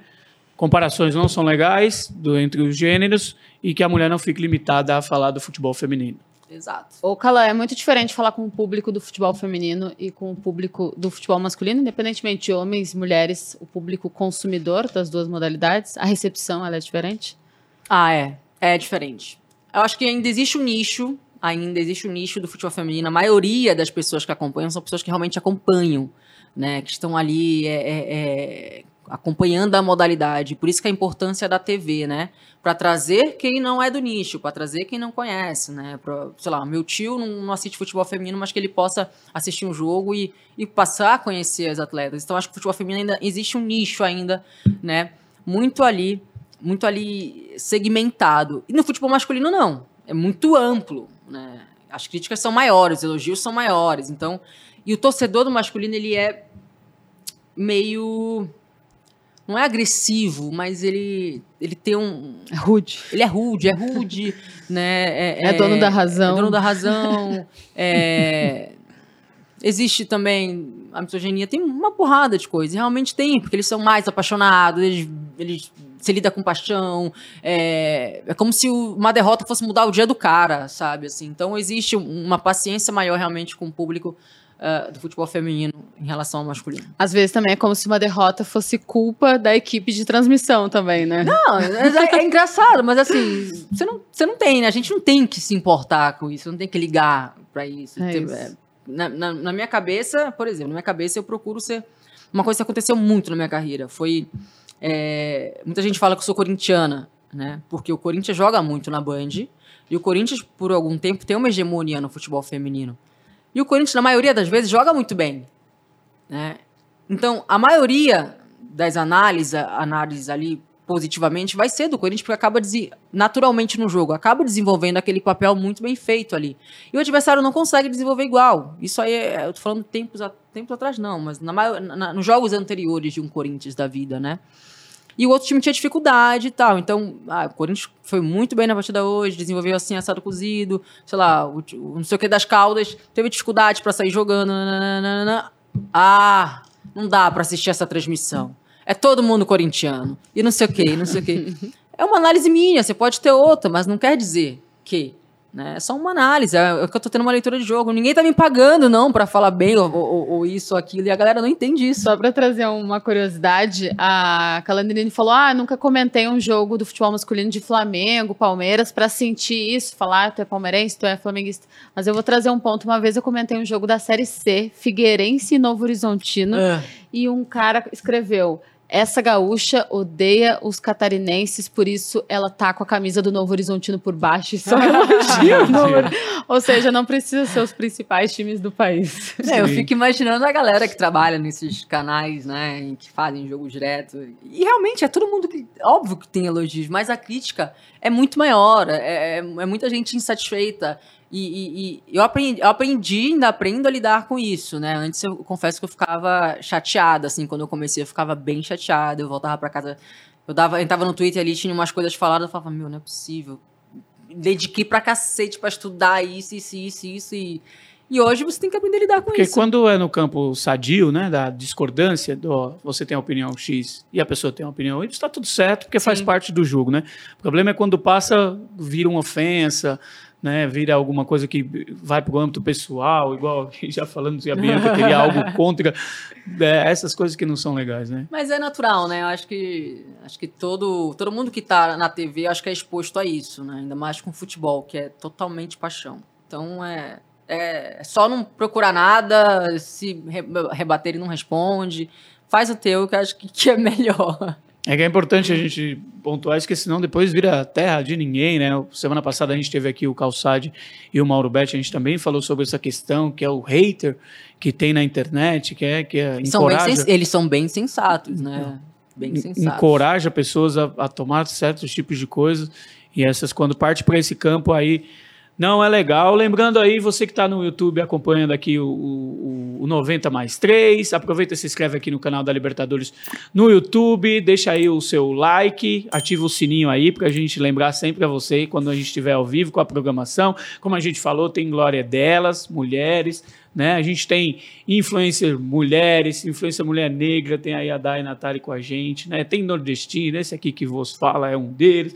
Pra gente cada de vez onde? mais tentar diversificar essa pauta que é importante, né? Eu Você sou, é de onde? eu sou da Paraíba, eu sou de uma cidade chamada São Sebastião de Lagoa de Roça. Eu não achei o sotaque. É que faz, faz aí muitos anos aqui de São Paulo. Ah, se perdeu pelas acabou ruas se perdendo. paulistas. Se perdendo. Mas quando junto com a família, é, dá dois minutos, É, já, já volta todo o novo, né? sotaque de novo, tudo reunido. Mas importante a gente estar sempre diversificando esses caminhos que estão se abrindo aí, né, Bianca? Ó, muita gente Temos aqui co- uma gaúcha, né, que, não, que não tem nada contra o Figueirense, Exato, vamos pontuar. para né? deixar claro, né? Ó, muita gente aqui conosco, o Diego Garcia mandando boa tarde, o Jean Carlos Matias Barbosa também por aqui. O Alessandro pergunta: Aline, você não tinha mais lenha pra gastar jogando futebol? Pendurou a chuteira cedo demais, não tava no, nosso come- no começo do nosso bate-papo, né? Olha, não é comum a quem é profissional mesmo a parar com 29. Não é comum, mas eu gastei lenha demais nos meus dois joelhos. E aí, ó, não conseguia mais acender mais nada, não conseguia mais. é, não conseguia mais correr atrás de ninguém, tava lenta, com muita dificuldade na dinâmica. E aí eu falei, hum, é hora de repensar e pendurar a chuteira. Foi Ó, assim. Tem um recado aqui pro Marcito. Buenas tardes, chicos. Saludos desde Buenos Aires, Argentina. Graciela Beatriz Ortega. Olha só, legal a Porque audiência. Tu, tu que hablas espanhol acá, então. Ah, um pouquinho. Não, tá aprendendo com vocês. Que bom que temos audiência internacional aí, né? Ô, 90 Cala, algum arrependimento na tua carreira? Não. Não, não acho que nenhum arrependimento. Se eu tivesse parado depois da segunda, da terceira cirurgia, eu acho que eu iria me arrepender e não ter tentado. Por isso que eu tentei. Não tenho. Tentou de novo. Como jogadora, o momento você falou daquele momento de disputar com os Estados Unidos, né? Qual foi a maior vitória da carreira e depois a maior derrota em termos de campo? Olha, eu acho que a maior Estamos vitória. falando de uma bicampeão da Libertadores aqui. Eu acho inúmeras que a vezes maior brasileiro. vitória, Márcio, eu acho que foi quando a gente não tinha nada no Santos. O Santos era um time que só dava a camiseta de 1980 pra gente na época. A gente não tinha estrutura do clube, a gente só usava o nome do clube e a camisa. E tanto que quem pagava era Itanhaém, era a prefeitura de Itanhaém que pagava o salário das atletas. Até que, antes das competições era tipo assim, tudo em uma semana, duas semanas, rapidinho. Até que é, a gente foi jogar uma competição que chamava Liga Nacional. Né, todo mundo no alojamento, todo mundo tudo apertadinho e tudo. A gente foi jogar contra o Forte Botucatu, que era a referência na época. E ali a gente ganhou, inclusive fiz gol. Meu primeiro gol na carreira foi ali contra o Botucatu. É, depois disso, eu fui convocada para a seleção brasileira e o Santos passou a abrir, a abrir o espaço para gente. Então, acho que foi no, no final de 2006 foi quando o Santos olhou para o futebol feminino novamente, né? E, e começou a dar uma estrutura, a dar um trabalho legal, começou a receber a gente e, e mudou completamente. Então, é- é- essa vitória contra o Botucatu e ser campeão da Liga Nacional foi o divisor de águas para o Santos começar o projeto que acabou virando ali né, algo muito grande no, lá em Santos. Ô, Cala, a gente fala aqui muito de futebol sul-americano, da Comebol Libertadores, sem puxar saco da empresa que hoje eu defendo, né, pela qual eu trabalho, é a competição que eu mais gosto há muitos anos, desde que eu me entendo como uma torcedora de futebol. E no meu entendimento, tem que ser assim também para todo jogador que disputa a Comebol Libertadores. Se tiver na temporada, tem que dar a vida por ela. E para ti, que já tiveste a oportunidade de disputar essa competição, ganhar essa competição, tem isso mesmo ou faz parte do meu imaginário emocional? Eu acho que no masculino isso é indiscutível. Eu acho que muitos abrem mão do Campeonato Brasileiro, que é pontos corridos, para focar numa Copa, a Libertadores. Até porque isso pode te dar passagem para o Mundial. Né? Então acho que a Libertadores é o sonho, indiscutivelmente, de todo. Não sonho, mas é o objetivo da maioria dos times. Indiscutível. É, é a oportunidade de você também ficar conhecido num nível sul-americano, né? É dali para mais. Pro futebol feminino, ah, a gente não tem, não tinha essa mesma, isso na minha época, né? Não tinha essa mesma não, não digo ambição, mas foi um campeonato que não começou com toda a sua, sua força, né? Por exemplo, quando a gente foi bicampeão, o Santos fazia parte da organização para trazer para Santos, etc e tal. Então foi algo muito ali movido de qualquer forma, né? De todo jeito. Não era um campeonato divulgado, não era, não tinham times competitivos também na época, né? Então é, não era uma coisa que, ah, nossa, Libertadores, né? Isso também nunca não, não dava direito, né? não dá direito a gente jogar também um Mundial. Não temos um Mundial de clubes. Ainda tem isso também, porque a grande ambição do, do masculino é Libertadores, ganhar a América e jogar um Mundial contra o time gigante né, da Europa, na maioria das vezes. Então, não, no feminino não existia isso. É, eu acho que existe ainda muito a, a se desenvolver né, na Libertadores feminino para ser algo, nossa, gigante. Né? É, mas acho que a gente está no caminho. Eu acho que a ambição hoje, de fato, é o, o, Brasileirão. Por muitos anos foi o Paulista, que era muito competitivo, o melhor de todos, mas gerou o Brasileirão, graças a Deus. Inimaginável na tua época ter um documentário sobre a conquista da campeã da Libertadores, por exemplo. Se a gente imaginava? Era algo impossível, impensável. Impossível. Agora mal temos. mal uma cobertura. Impossível. Eu vi da Ferroviária, tá muito bom. Tá muito bom. E, e, e por exemplo, é, a gente jogava às escuras, né? A Band que passou uma vez a Libertadores antiga e tal, mas durante muitos anos você não via nada, você não via nada. Hoje a gente, a gente assiste, né, no Facebook, no canal da Libertadores, então isso tudo faz parte de um processo para que de fato também lá na frente a gente consiga, quem sabe, jogar um mundial, né? Imagina um Barcelona contra um atual, que hoje é o Corinthians. Hoje é o Corinthians. E é muito se fala sobre, será que o Corinthians consegue ser competitivo contra um Barcelona da vida? Sim. É isso, Calan. Tivemos ano passado a Glória Delas sobre a conquista da, da Ferroviária, um documentário muito bem dirigido pela Johanna Scaranari, nossa companheira, premiado também aqui no Cinefute, muito bem lembrado, Bianca. Teremos também a Glória Delas do Corinthians, né? A conquista do Corinthians muito em breve, logo a produção aí. E Johanna já deve estar tá tendo várias ideias aí pensando para dirigir esse doc. ainda. Corinthians. Sabe o que é interessante é, sobre esse desenvolvimento da Comebol Libertadores? É que hoje a gente vê no masculino, uma soberania momentânea né, de presente do futebol brasileiro. Os três últimos campeões, enfim. Uh, mas quando a gente olha para a história, a gente vê que no Brasil, por exemplo, quem tem mais tem três. Na Argentina, uh, o Estudiantes tem quatro e mesmo assim ele não é tido como um dos principais times de momento de lá.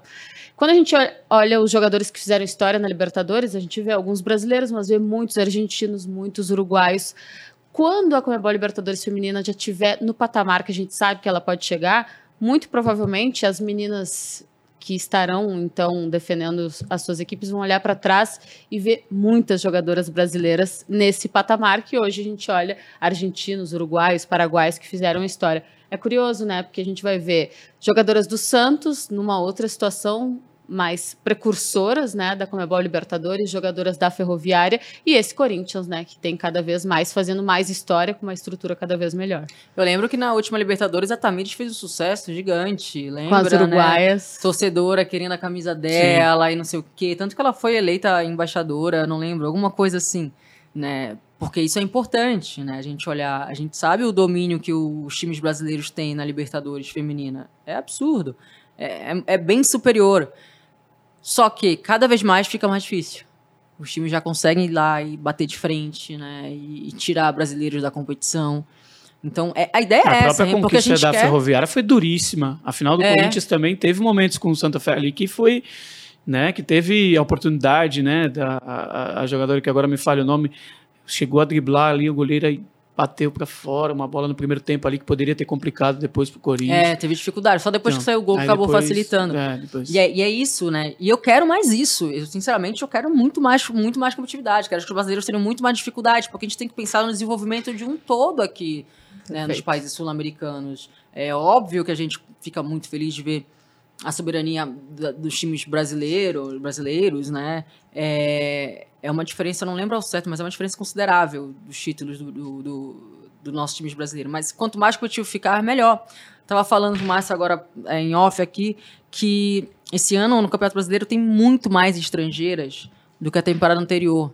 Porque as jogadoras se destacaram na Libertadores passada, dos times, né? Argentina, Colômbia, Uruguai, Chile. Elas se destacaram na, na última Libertadores. E os técnicos brasileiros de, de olho, né? Claro. Tem um monte de jogadora como titular, inclusive, né? Tem a Salazar no Corinthians, que tá jogando muita bola, tem a Fanny Galto. Tem três, tem, tem, tem. Acho que o Corinthians só tem uma, mas em outros times tem três, quatro é, é, é, jogadoras. Então, um movimento interessante. que né? nunca aconteceu antes. Que nunca aconteceu antes. A gente ter outras jogadoras de outros países, né? Nossos vizinhos aqui, atuando no futebol brasileiro. Então, muito bom. Ô, Carla, eu já te vi falando sobre isso, mas tenho que te perguntar aqui também. O Corinthians está muito bem desenvolvido, o Palmeiras está colocando mais dinheiro, São Paulo também se reforçou bem nessa temporada, mas a gente vê no cenário mundial outras equipes brilhando muito, né? Barcelona e o Real Madrid acabaram de fazer um clássico que botou mais de 90 mil pessoas no estádio, o próprio Lyon, o PSG. Como a gente tá, pelo que, tu, pelo que tu observas das duas partidas em relação a nível técnico? As nossas equipes já conseguem fazer frente a esses times europeus? Eu acho que a gente consegue competir, né? Vamos pensar sobre um Corinthians, né, que é o melhor brasileiro, né, que vem nessa hegemonia vitoriosa. Eu acho que a gente consegue competir, mas eu acho que existe uma lacuna ainda física, tá? É, eu acho que o, o Corinthians, que vem enfrentando muita dificuldade nessa temporada, os adversários estão fazendo uma excelente leitura, o Corinthians não está no seu melhor momento, né? Os jogadores não estão conseguindo fazer aquela diferença que era antes, não está sobrando, não está nem liderando, né? É, tá com dificuldade, de fato, de, de conseguir desempenhar o seu melhor. Mas vamos pensar em um Corinthians, que é o time né, bem falado, mais falado aqui no Brasil. É um time que, tecnicamente, tem excelentes jogadoras, né? É, fisicamente, idem. Taticamente, o Arthur muito bem, muito inteligente, muitas variações táticas. Mas eu acho que quando você, consegue, quando você colocar contra os times europeus, eu acho que existe uma, um espaço físico aí de intensidade. O mesmo serve para a nossa seleção brasileira. Ah, mas a seleção brasileira jogou contra a Espanha agora há pouco, nananã, foi um a um. É, foi um a um. O Brasil foi bem nesse segundo tempo. O primeiro tempo o Brasil foi dominado. Dominado. A Espanha não conseguiu fazer mais de um gol, né? Fez um gol ali. É, e no segundo tempo o Brasil conseguiu fazer frente. Mas é um time que eh, se defende o tempo inteiro e busca sair no contra-ataque, que também não dá certo. As tomadas de decisões são diferentes. Então, eu acho que o amadurecimento dos outros times está um pouco à frente do nosso. Eu acho que existe uma lacuna ainda fisicamente e taticamente ainda considerável. Muito porque não tivemos base. Isso faz parte da base, né? É, é, certas evoluções físicas, né? evoluções técnicas. E nós temos um Corinthians que é muito bem tecnicamente, absurdo. Mas acho que se a gente sair daqui, da nossa caixinha, eu acho que teria dificuldades de enfrentar um Lyon, por exemplo. Um PSG, por exemplo. Eu Máquinas. acho que. Eu acho. Eu acho. Máquinas. Acho que ainda não dá. Quem que é a melhor jogadora do Brasil hoje? Gabi Zanotti. Por que, que ela não tá na seleção? Então, cara, a Gabi Zanotti, é, é, não tô nem falando desse ciclo atual, porque nessa, nesse ciclo atual não tem nem como, né, pela idade dela. Vamos pensar naquele ciclo anterior. Alguns falam que existe uma certa, uma certa picuinha, um problema, né, dela ter ido pra algum lugar e ter falado, pra algum lugar que fala de mídia, né, ou ter feito uma cobrança de, de áreas e valores, ou direito de, de imagem. Dizem que isso tem, tem a ver, né, mas, de fato, a Gabi Zanotti, nas oportunidades que ela teve, ela não conseguiu desempenhar o seu papel que ela desempenha no Corinthians. Né? Então, ela não conseguiu se encaixar nem na era do Vadão e nem na era da Pia. Poucas convocações. Né? E ela não joga lá na seleção como ela joga aqui no Corinthians. A Gabi mudou muito no decorrer do tempo. A Gabi é uma jogadora que recebe a bola aqui na, na intermediária da sua área. Sim. Ela que vem, que levanta a cabeça e distribui. Na seleção, ela não era essa jogadora. Era uma jogadora mais de frente aqui, que tinha que esperar a bola chegar né? E tem muito tempo que a nossa seleção Me brasileira. parece que a principal qualidade dela, é, o que potencializa é justamente esse olhar vindo de trás, construindo a partir de trás. Exato, exato. E aí, então ela, quando ela chega de elemento surpresa, mas sempre vindo de trás, né? Aparecendo ali. Ela não é mais a jogadora que era antes, lá atrás. Ela é uma jogadora mais de frente mesmo, né? Uma meia atacante, né? E aí vinha para dar só aquela pincelada. Ah, e a nossa seleção brasileira tem um jogo mu- muito direto. Vem melhorando com a pia, né? Busca tentar sair jogando. Ou seja, é uma seleção mais reativa, não é um time que propõe, não é uma seleção que propõe o jogo, que vai, que gira na volante, que vai, que vai, tal, tal, tal. Tá E aí- buscando isso. E aí você acha que dificulta pra Zanotti? Dificulta pra Zanotti, porque na, quando ela começou ali no Vadão, era só ligação direta. É só ligação direta. Então é isso aqui, ó. Bora na Devinha pra correr, bora não sei quem pra correr. Não é o jogo dela. Então na seleção brasileira, de fato, a Gabi Zanotti não se encaixou, né? E aí foi passando os anos, a Gabi deve ter 36 anos. Foi passando os anos, foi passando os anos, e não, ela não encaixa, o Vadão não encaixa no meu time, a Pia, não, não encaixa. E aí tem outras pessoas que falam também que teve essa questão, um certo problema ali de Extra. de extra-campo, que aí eu também não posso falar. Mas que ela é a melhor jogadora do Brasil hoje, hoje não, né? É a melhor jogadora do Brasil ou a melhor jogadora brasileira? Brasileira. Brasileira? Ah, do Brasil. Deixa eu pensar. Ela é a melhor jogadora brasileira? Ela é a melhor jogadora atuando Do- aqui? Da, da, atuando aqui é indiscutível, sim. Aqui é E, e indiscutível. de maneira geral, dá pra eu tô fazer? pensando aqui, pensando na- nas, nas titulares da seleção brasileira. Ah, acho que não jogam no Que Brasil. não, mesmo É, das que não jogam no Brasil. Olha, eu, eu gosto muito. É que não dá pra comparar a Gabi Zanotti com a Rafa, a Rafa, né, que é a zagueira, que tá no Arsenal. Ela tem muita bola, uma jogadora que, cara, ela consegue manter um ritmo, mas não dá pra comparar porque são posições muito, Muito diferentes, distinto. né? Ah, aí tô precisando de um time titular aqui da. A Luana, a Luana era uma jogadora que antes de se lesionar, eu poderia falar que era a melhor também que estava em atualidade ali, né? E ela acabou machucando o joelho. Ela joga no PSG. Ela é uma baita de uma jogadora e está buscando voltar a- o seu rendimento, né? Inclusive, ela foi cortada por uma lesão. A Debinha não vive um momento bom. A Caroline vive um momento bom, né? Mas também não dá para comparar. Não senti firmeza ainda. Não, a Caroline- na, na seleção, a Caroline vive um momento muito bom. E a Ari Borges está jogando muita bola também. No Palmeiras e na seleção brasileira. Então, Tá voando. tá voando. Trabalho da Pia. Fiquei curioso pra saber a tua, tua visão. Confesso que eu esperava mais. Eu esperava muito mais do trabalho dela. Mas eu entendo a dificuldade que é você mudar um ciclo, né? A- Aposentar da seleção algumas jogadoras ou não convocar mais algumas jogadoras. Tem essa questão desse, desse espaço de base que não tivemos, né? Ela tá pegando jogadoras mais jovens, né? Tá tentando colocar uma ideia de jogo, é, mas não tá sendo fácil. É um time que até acho que deu uma estagnada, acho que ela é que o trabalho com o Vadão foi muito ruim. Foi muito ruim. Era uma nota 4. Eu acho que a Pia tá numa nota 6. Ah, esperava mais? Esperava mais. Mas temos que ter paciência para encerrar o ciclo, né? Pra gente de fato avaliar a- a- o momento da seleção brasileira. É isso. Ô, Calan, a primeira participação do futebol masculino brasileiro numa Olimpíada foi em 1952, mas a primeira medalha ela só veio em 86. Já do feminino, a primeira participação foi em 96, a primeira medalha em 2004 e em 2008. Mas mesmo assim tem muita pressão, pouca gente faz esse comparativo, né? Muita pressão na seleção brasileira feminina em época de Jogos Olímpicos, por que, que não vem a medalha de ouro? Sendo que no masculino a medalha de ouro foi vir só em 2016. Por que, que tu achas que acontece isso? É um público que está acostumado a acompanhar só naquele momento, não acompanha invariavelmente nem na Copa do Mundo, e pressiona muito, muitas vezes sem fazer essa medição dos contextos diferentes, né? Do masculino para o feminino. Vamos, vamos lá. O que, que a gente pode falar que o Brasil deu pro futebol feminino nesse tempo todo? Existe um, um vazio gigante de estrutura, de apoio, de incentivo. O masculino sempre foi o país do futebol. Era de boa você jogar bola na rua ali e tudo bem. Mulher, não. E minha avó brigava comigo eu jogava bola no meio dos meninos. Né? Foi um esporte proibido durante muito tempo. Existe um preconceito muito grande. O Brasil é o país do futebol masculino. Masculino. Como que a gente vai conseguir levantar um- uma, uma taça de campeão se nada está longe de ser perfeito? Não tem como ser perfeito. Os times que ganharam tiveram incentivo. Os Estados Unidos está aí, com incentivo desde cedo, apoio, pá, pá, pá, com estrutura, etc, etc, etc. Então, infelizmente, a, a, a gente não tem. a- o futebol feminino brasileiro ficou num- numa lacuna, num espaço sem nada, nada. Por isso que eu falo, o trabalho da Pia, ou essa geração que está chegando agora, é um trabalho de médio e longo prazo. A gente não vai ganhar a Copa do Mundo ano que vem também. Mesmo agora. Vai- e vai ter gente que vai falar. Porra, mas agora deram estrutura, tem clube, tem, obriga tem obrigação e, nananana, e não vai levar, não, não, não ganhou uma taça, é ruim mesmo. Não vai ganhar, não é para agora, porque a gente está plantando há pouco tempo, há pouco tempo. Antes a gente tinha craques individualmente, a gente tinha Daniela Alves, a gente tem Cristiane, a gente, a gente tem Marta, a gente tem Formiga, a gente tem Juliana Cabral, a gente tem Andréa Sotaque, Bárbara, tudo no seu alto nível individualmente, absurdo. Individualmente. Hoje a gente não tem a gente não tem essas jogadoras. Tá, nessa seleção não temos jogadores excepcionais como nós tivemos nessa geração.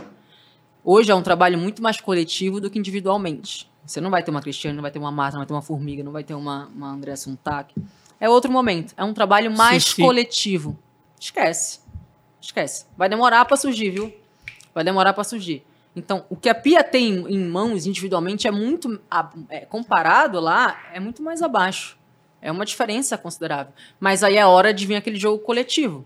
É hora de fazer essa evolução. Né? Que o futebol, querendo, mais, é- querendo ou não, é um jogo mais coletivo. E ela vai ter que colo- tentar colocar isso aí dentro de campo para fazer um potencial de uma equipe. Né? E não vai cobrar um título na, na, na Copa do Mundo. Não vai acontecer agora. É um trabalho de médio e longo prazo. Porque só agora, de um pouco tempo para cá, de fato, que vem investimento, que vem estrutura. Não adianta você só desenvolver o futebol da Federação Paulista. Tem que desenvolver futebol lá de Macapá, lá do Sul, lá de Fortaleza. Senão fica só aqui em São Paulo. Não tem. É, é, é- é o trabalho da Aline Pellegrino, é o que ela está procurando fazer, é desenvolver o futebol feminino como um todo. Para aparecer menina de lá, de cá, etc e tal. Então, é um trabalho muito complicado, é muito difícil. E que a gente só vai colher a médio e longo prazo. Só para fazer uma correção, eu falei que a primeira medalha foi em 86, mas 86 ano de Copa, né?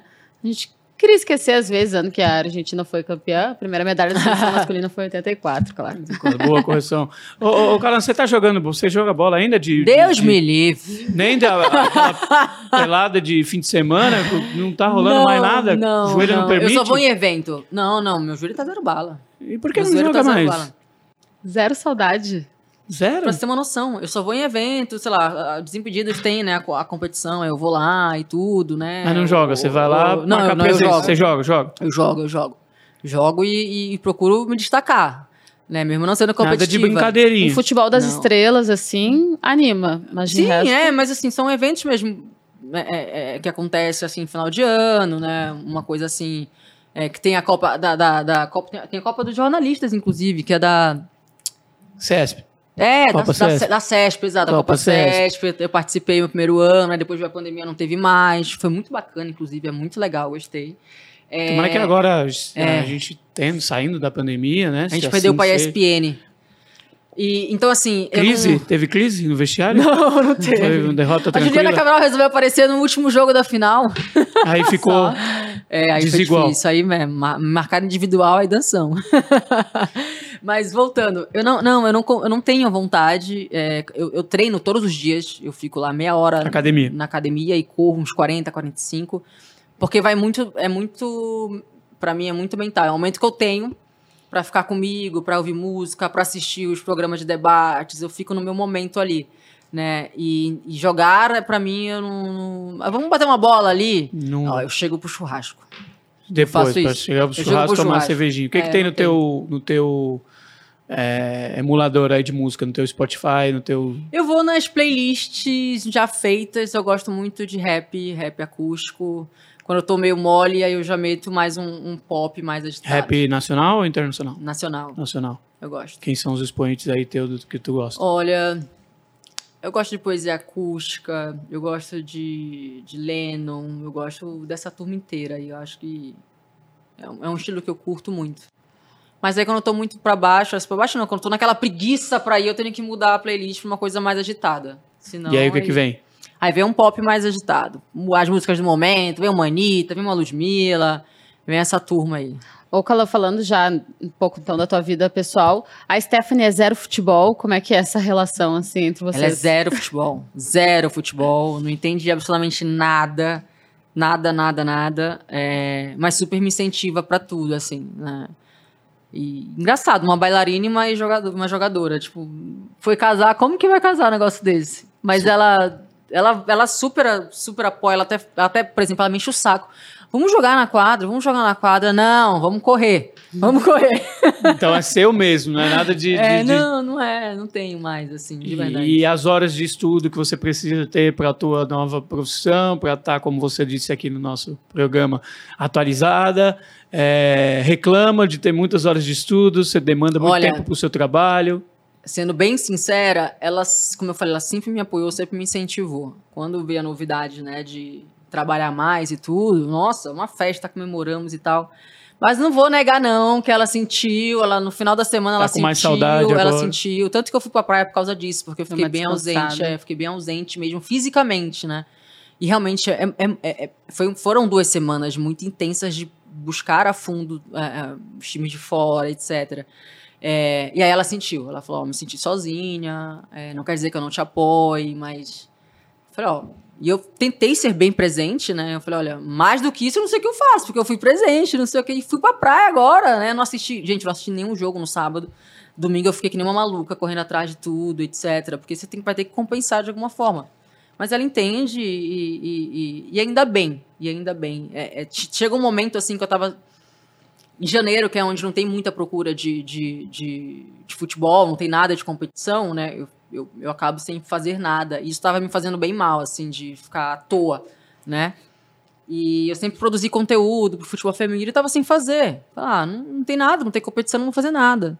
Ela falou: Meu, para, né? Bora pegar um curso, bora voltar a fazer conteúdo, faz de novo conteúdo, mas não tem que fazer ela, não, a gente vai dar um jeito aqui, não sei o quê. Ela começou a dar as ideias do conteúdo. Na semana seguinte estava lá gravando os conteúdos. Você tem a sensação de que se você se cobra mais do que pelo fato de ser mulher, de estar inserida, de tentando galgar esse espaço num meio que é tão ainda predominantemente masculino, isso acaba te dando uma cobrança muito mais para estar atualizado do que você acha que deveria?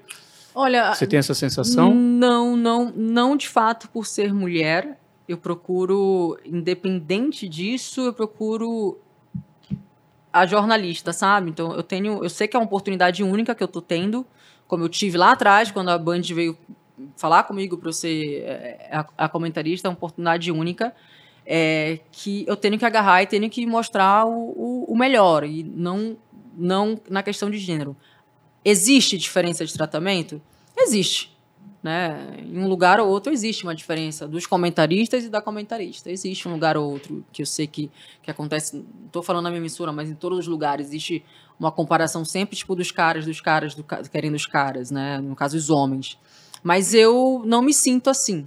Eu procuro, de fato, entregar o meu melhor como jornalista e comentarista. Antes Bianca, da gente... chegamos, estamos nos acréscimos nos agora. Acréscimos 90, já, né? Já passamos dos 90 aqui. minutos. Passa rápido a resenha. Que Uns que comentários, então, rapidinho. O Ícaro Leal, que é dono da página Dia de Libertadores, tudo sobre a principal competição do continente, escreveu ótimo programa. A Helena Batista, a Calé é fera. O Augusto César, vocês estão diante de uma linda e importante página do futebol feminino. Se a modalidade ganha cada vez mais relevância, ela é uma das grandes responsáveis por isso.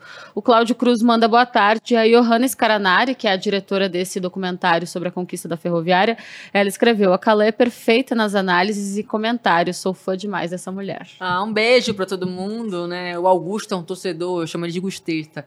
É um torcedor do Santos lá atrás, quando o Santos, tipo, meu, a gente estava encatinhando lá, ele sempre acompanhou. Ah, que né? legal. Tá sempre junto desde hoje, segue toda aquela turma, aquela geração. Um beijo para ele. A Lena é uma, uma, uma, mulher que me acompanha também tudo, ela não perde nada, né? A Johanna, a Johanna é incrível, ela é maravilhosa, gente boa pra caramba, ela é outra mulher muito incrível também.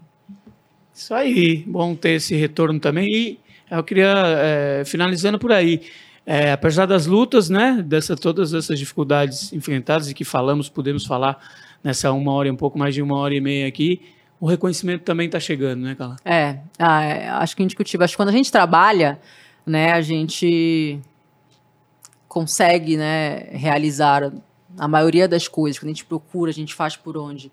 É, mas ainda é pouco. A gente sabe que a gente tem que continuar o tempo inteiro claro. buscando, estudando, atualizando, fazendo contato, fazendo network. Porque, querendo ou não, hoje em dia isso ajuda tudo, né? Uh, eu olho para trás e falo que foi exatamente como eu desenhei. Tudo. Tudo. Tudo. Desde o momento que eu saí de casa até esse momento agora foi como eu desenhei, assim.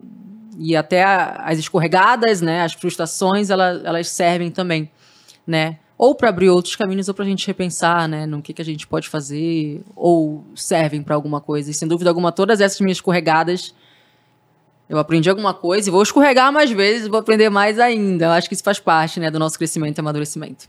Muito obrigado pela tua participação. Foi uma hora 90 mais 3 aqui de pura, puro conhecimento, pura satisfação. Que você tenha sorte aí para seguir galgando coisas e que venha cobrir muitas finais de Libertadores, de Sul-Americana, a Olimpíada e o Mundial que você quer cobrir, Ai, que é um dos teus sonhos também. Se Deus quiser. Foi um prazer estar com vocês, com o pessoal de casa e valeu muito essa tarde.